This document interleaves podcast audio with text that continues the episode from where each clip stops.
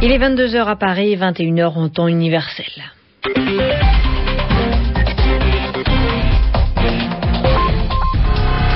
Céline Missoff. Bonsoir à tous et bienvenue dans votre édition du journal en français facile. Journal présenté aujourd'hui avec Sonia Rollet. Bonsoir Sonia. Bonsoir Céline, bonsoir à tous. À la une de l'actualité ce soir, la crise économique mondiale et les discours de deux présidents pour expliquer les mesures économiques qu'ils ont prises pour lutter contre cette crise. Barack Obama va s'exprimer tout à l'heure lors d'une conférence de presse. Nicolas Sarkozy, lui, était en déplacement aujourd'hui dans la ville de Saint-Quentin, dans le nord du pays. Il a prononcé un discours de plus d'une heure pour défendre sa politique économique. Il a notamment annoncé un plan d'urgence pour les jeunes avant la fin du mois d'avril. En Israël, le Parti travailliste va rejoindre la coalition de droite emmenée par Benjamin Netanyahou du Likoud. Les délégués de cette formation ont voté pour cet après-midi. Le vote a été serré. En République tchèque, le gouvernement a été renversé. Le Parlement a voté aujourd'hui une motion de censure contre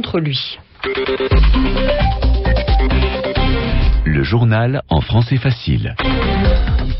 Aux États-Unis, Barack Obama va donc prendre la parole tout à l'heure lors d'une conférence de presse à minuit en temps universel. Face à la crise, le président américain a choisi sa stratégie, la communication. Barack Obama veut expliquer aux Américains les choix de son gouvernement en matière économique. Il appelle aussi, Stéphanie Schuller, la communauté internationale à une action coordonnée et courageuse pour sortir de la crise actuelle. 30 journaux dans le monde entier ont publié ce mardi un article écrit par Barack Obama. Dans cet article, le président américain appelle les dirigeants des pays du G20 à une nouvelle forme d'engagement économique. Barack Obama veut surtout que la communauté internationale contrôle mieux le secteur financier. Nous ne pouvons pas continuer à laisser les institutions financières à travers le monde agir de façon irresponsable, estime le président. Obama, on vient de le voir, a publié cet appel dans les médias du monde entier. Donc on peut dire, Stéphanie, qu'il ne s'adresse pas seulement aux dirigeants des pays du G20. Exactement. Cet article de Barack Obama est avant tout un message aux opinions publiques, c'est-à-dire au peuple du monde entier. Le président américain voudrait que tout le monde connaisse la position des États-Unis dans la crise économique actuelle.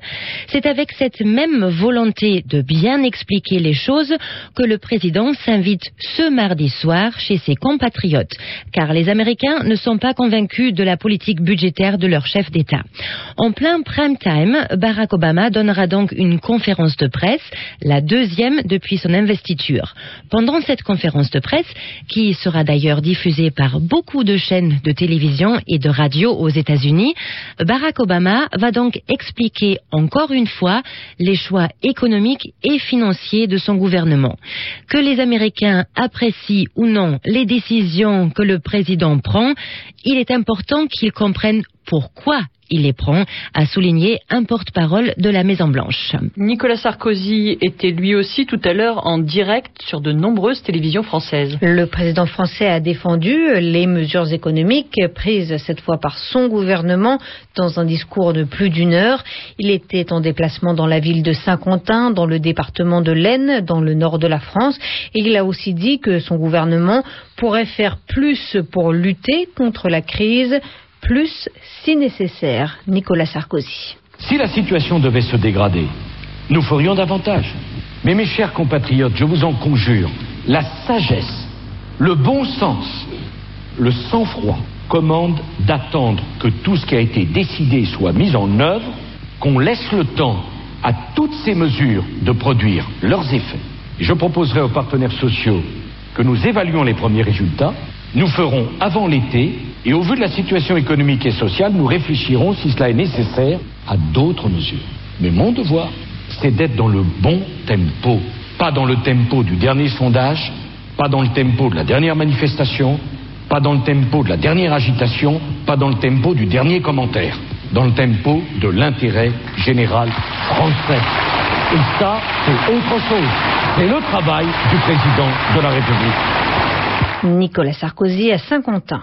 Le chef de l'État français a aussi annoncé un plan d'urgence en faveur des jeunes avant la fin du mois d'avril. Les moins de 25 ans seront les plus touchés par le chômage. Le président voudrait donc que le nombre de jeunes en formation par alternance soit multiplié par deux.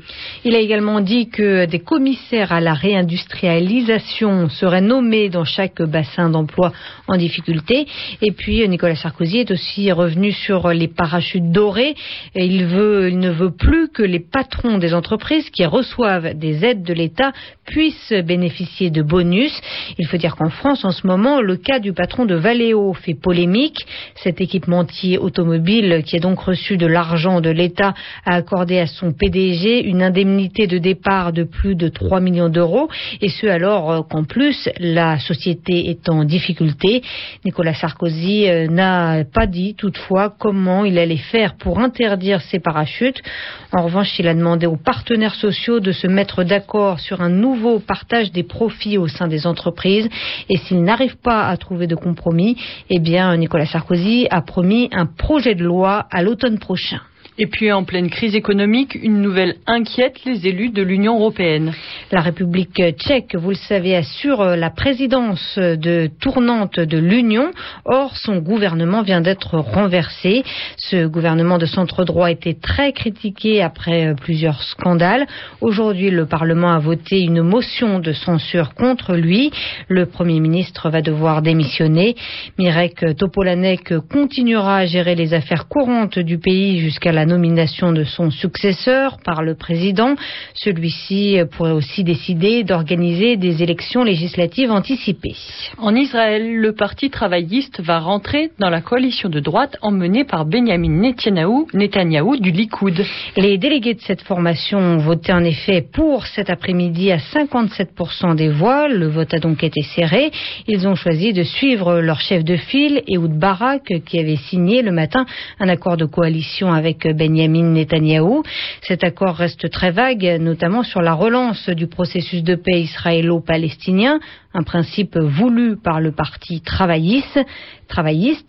Grâce maintenant à l'aval des délégués du parti, la coalition qui prendra le pouvoir en Israël sera du coup moins marquée à droite.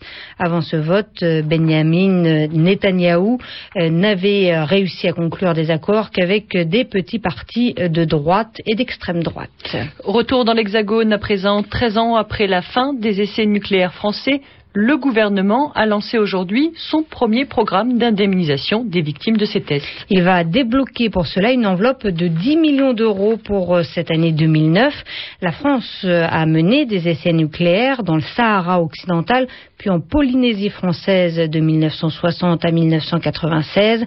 Pour la première fois donc après la fin de ces tests, les victimes vont avoir le droit à des euh, compensations financières, des compensations qui arrivent bien tard selon Patrice Bouvray de l'association des vétérans des essais nucléaires français. Il a fallu attendre que les victimes, effectivement, et les associations se regroupent au niveau des vétérans pour que le gouvernement daigne enfin, effectivement, se pencher sur cette euh, question.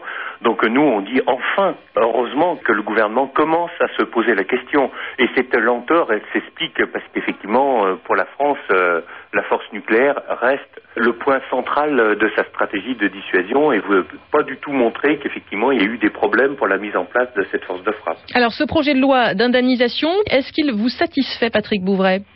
Non, pas complètement. Bien sûr, par rapport à la première annonce qu'avait fait M. Morin en novembre, il y a des évolutions qui ont eu lieu, effectivement, suite aux négociations qui sont menées à la fois avec les parlementaires et les associations.